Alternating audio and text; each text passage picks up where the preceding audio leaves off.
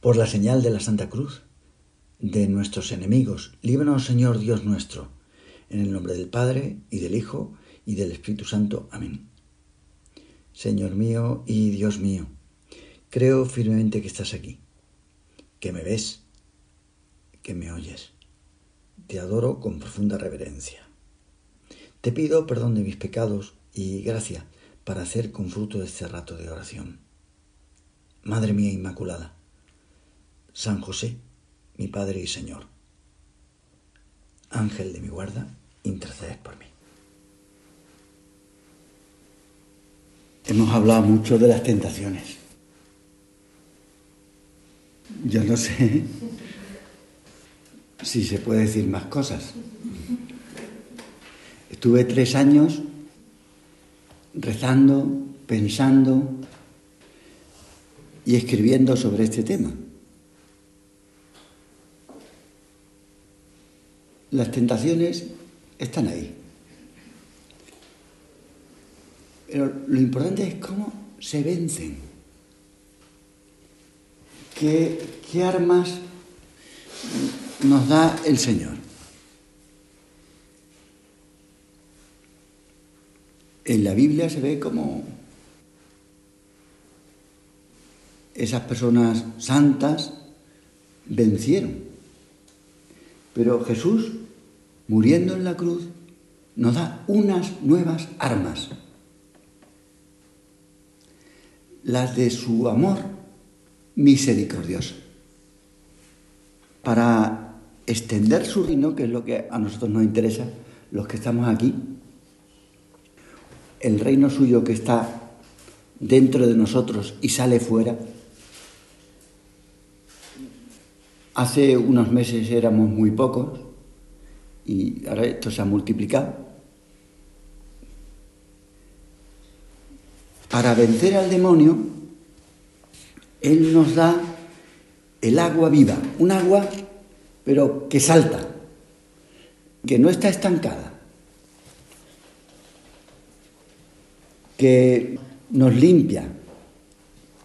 Esta es la caridad, que destruye nuestro egoísmo si reconocemos nuestros pecados. De ahí que es muy importante la sinceridad. Dios se hace pan, ahí lo tenemos, para fortalecer nuestra carne que es débil adelanta así el premio que nos dará. Y con el pan aumenta la esperanza del cristiano. Y Jesús es también la palabra de Dios. El diálogo con Dios es el arma que al iluminar nuestra fe vence al mundo. Pues ahí tenemos ya las tres virtudes importantes y cómo se consiguen. La caridad, que destruye el egoísmo, el pan, que aumenta la esperanza, y la oración, que ilumina nuestra fe. Bueno, pues como os prometí, iba a empezar leyendo una carta dirigida a una persona de aquí. Pienso que no vais a entender la letra. Es una letra diminuta pequeñísima. No hagáis esfuerzo por descubrir quién es y a quién va dirigida. De gentuceo. Empieza diciendo, te escribo esto desde dentro hacia afuera. Y aunque sea cero cursi, yo pienso que lo es. aunque no lo pretenda, me apetecía estar un poco más cerca. Y lo está, porque si le ha enviado, supongo yo que estará rezando por nosotros. Y decirte un poco, pues si llega a ser mucho, fíjate,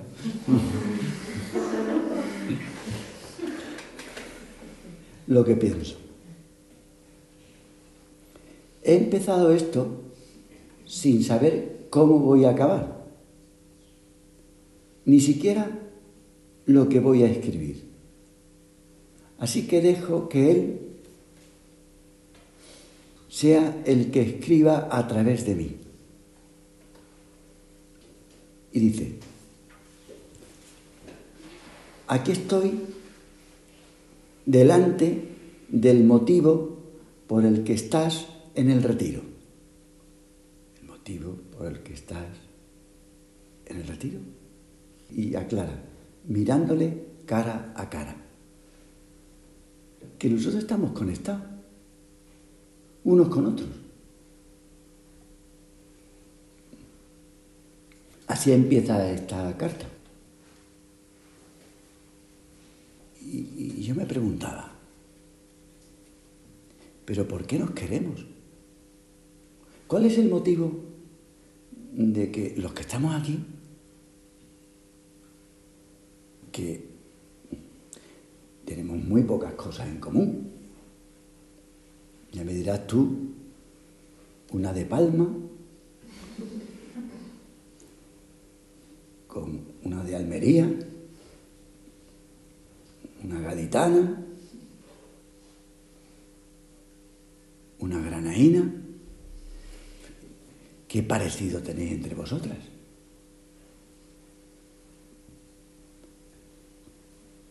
Es que somos las dos de Málaga, pero lo menos parecidas. ¿Y por qué nos queremos? ¿Tú te has preguntado eso? Cuando hay hermanos o hermanas que están unidos por la sangre y sin embargo están peleadas. Pues mira, es el Señor. Si nosotros nos queremos y estamos aquí, aunque seamos tan distintos por edad, por muchas cosas, nos queremos por Él. Esto es lo que nos une a nosotros. Y aunque estemos lejos de una persona, por la oración estamos cerca. Aquí he apuntado yo una cosa que seguramente tú ya la sabes, pero lo voy a repetir. Es que el Señor nos quiere, claro, pero como somos, como tu madre, no como tendríamos que haber sido. Pero si yo hubiera sido de otra forma, si yo fuera de otra forma,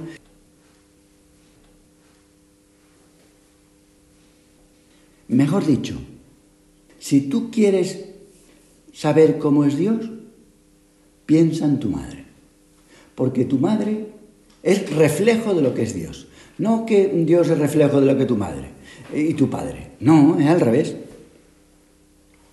Hay gente que tiene miedo a Dios, le juzga como un ser duro y justiciero.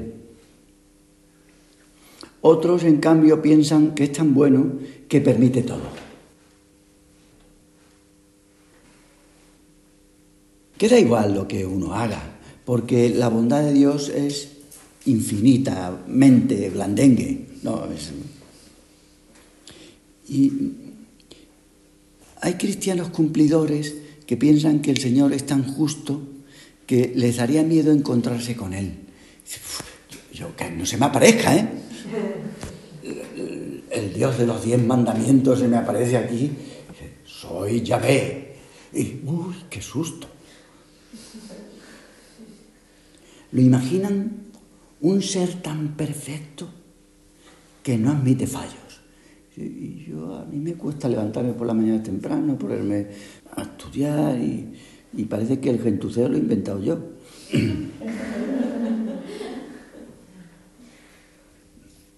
Al pensar en Dios, hay gente que lo ve como un ser tan duro que no pasa una. Lo consideran como un padre rígido de estos que hay, serio, justo. Bueno, efectivamente el Señor nos propone a todos los cristianos que seamos perfectos. Pues no voy a negar que si una tiene fallos y tiene pecados, el Señor nos propone que seamos perfectos. Pero esto no quiere decir que Jesús nos proponga que no tengamos fallos. Yo soy muy amigo de los santos que han sido muy pecadores son los que mejor me caen. Mientras más pecadores, más amigos míos son. Porque es que me veo identificado con ellos. con esos santos que desde su más tierna infancia no cometieron ningún pecado, ni se peleaban con sus hermanos, y no mamaban los viernes por mortificación. Que no, que, yo no era así. Sin embargo, esos que han sido en su adolescencia y, en su juventud grandes pecadores, y luego han sido grandes santos, que el Señor ha utilizado sus pecados como trampolín para luego llegar más arriba que a lo mejor estos que han sido siempre buenoscitos. Ya hemos visto que es muy humano ser tentados. Y Jesús dice, y nos conoce tal y como somos ahora. Dice, ser perfectos como vuestro Padre Celestial es perfecto. Hay que ser santos de la forma que Dios es santo. Y Jesús aclara, ¿cuál es la forma? Sed misericordiosos, como vuestro Padre es misericordioso. Hay gente que se ha confundido, que piensan que ser santo es otra cosa. Me acuerdo que en un curso de retiro, ya casi al final, me decía una chica, usted no piense que yo voy a hacer un plan de vida, ¿eh? Y yo le digo, no, no, tú no tienes que hacer un plan de vida. Tú lo que tienes es que ir a misa todos los días y hacer oración por la mañana y por la tarde. Ah, bueno, eso sí. Pero plan de vida, yo no, yo no voy a hacer un plan de vida. Y digo, ¿y para qué quieres hacer un plan de vida? Es que hay gente que piensa que el ideal es cumplir una serie de cosas. Una dureza juzgando a los demás. Oye, pues menos plan de vida y más cariño. ¿Y cómo se consigue el cariño? La misericordia. Cuando uno piensa en una persona débil, que tiene fallos, pecados, pues no dice que no tenga fallos ni tenga pecados. Pues claro, nosotros no somos tontos, vemos, escuchamos, tenemos ya experiencia de la vida y nos topamos con personas que son miserables como somos nosotros. Eso de los juicios, veredicto, culpable. ¿Y por qué pasa eso? ¿Por qué tenemos el corazón tan duro? Podemos cumplir un plan de vida, someternos a una serie de actos disciplinados y hacer unas grandes mortificaciones. Ojalá fuéramos más pecadores, ¿verdad? y comprendiéramos más a los demás. De ahí que yo le tengo mucha devoción a los grandes pecadores, porque son los que mejor me entienden. Sed misericordiosos como vuestro Padre. Esa es la meta. Todo lo que vamos a hablar aquí. Hoy. Precisamente el discípulo que vio la crucifixión, que menudo genio tendría, el Boanerges, el hijo del trueno le llamaban. ¿Cómo llamaría a las puertas el hijo del trueno?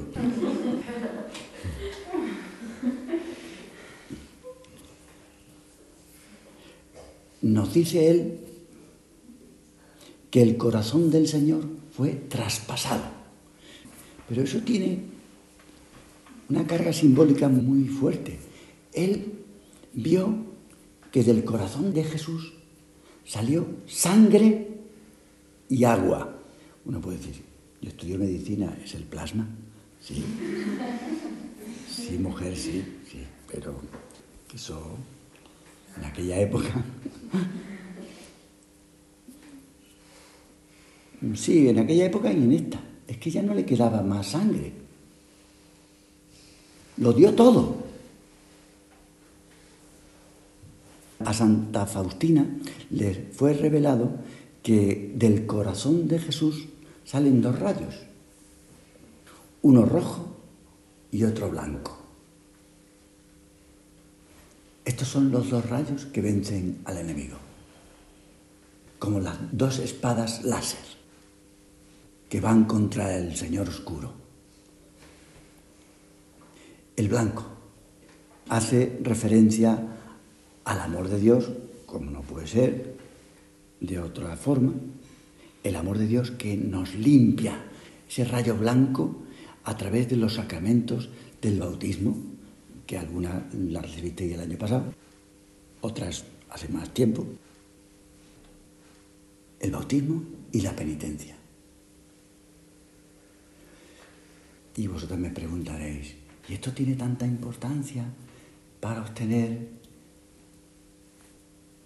el amor de Dios, este que es misericordioso? Hombre, pues si una persona se confiesa puntualmente todas las semanas, ¿tú crees que luego va a juzgar con falta de misericordia a las demás? Pues yo pienso que es muy difícil, ¿verdad? Algo tendrá que ver el amor misericordioso con el bautismo. Eso ya no se puede reiterar, no vamos a rebautizarnos toda la semana, pero la penitencia es ese rayo que nos limpia y nos hace como, como el corazón de Dios. Él no solo se compadece, alguna de vosotras, otras quizás menos,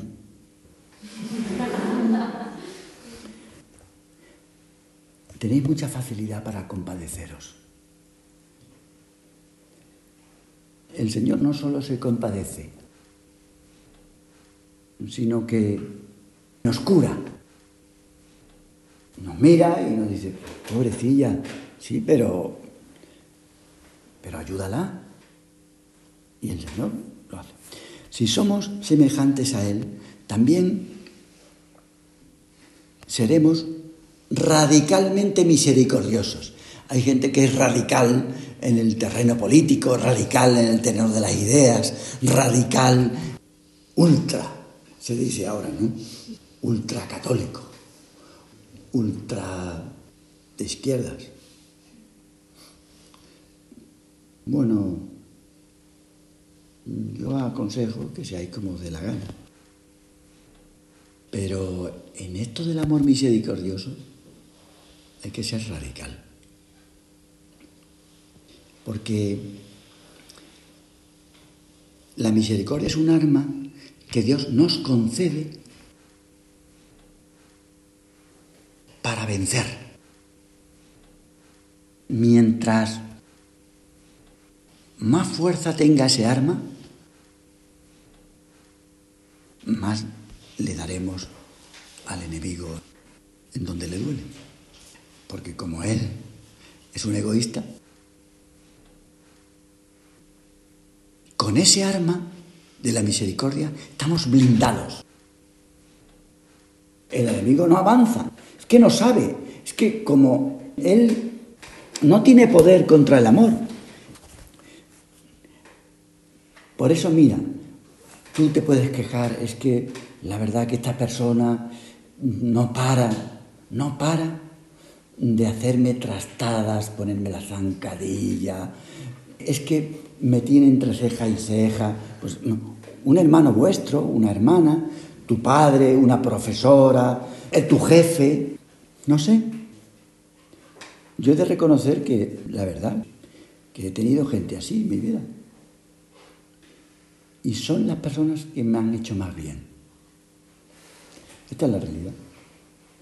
Y por eso yo rezo por esas personas que me han hecho tanto bien, que no me entendían, que me tomaban a mal, que me despreciaban, que se reían de mí, que decían que estaba chalao, que estaba loco, y tendrían razón desde su punto de vista.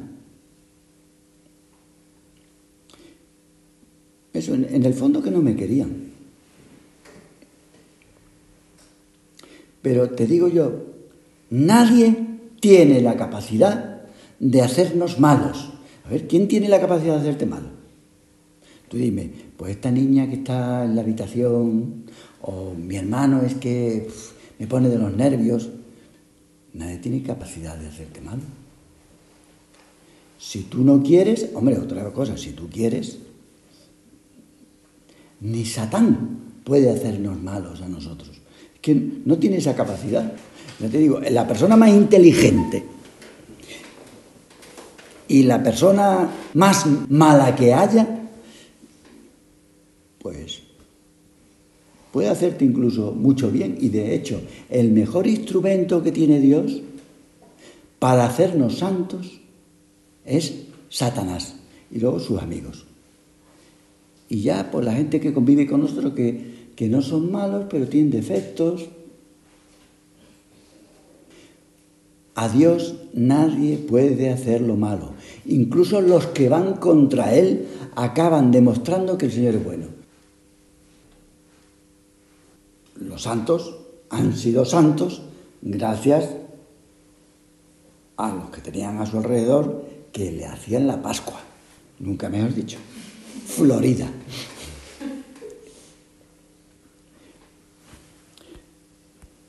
A nosotros muchas veces nos cuesta ser así. Don Antonio, esto es muy difícil. Pero no a Dios, que es más humano que nosotros. Él nos ayudará si se lo pedimos. Orar, que no hablar, solo. Necesitamos escuchar a Dios estar junto a Él para que nos pueda comunicar la forma de ser felices en esta vida. Nadie puede ser feliz en esta vida durante una temporada larga, larga, larga, sin orar. Nadie.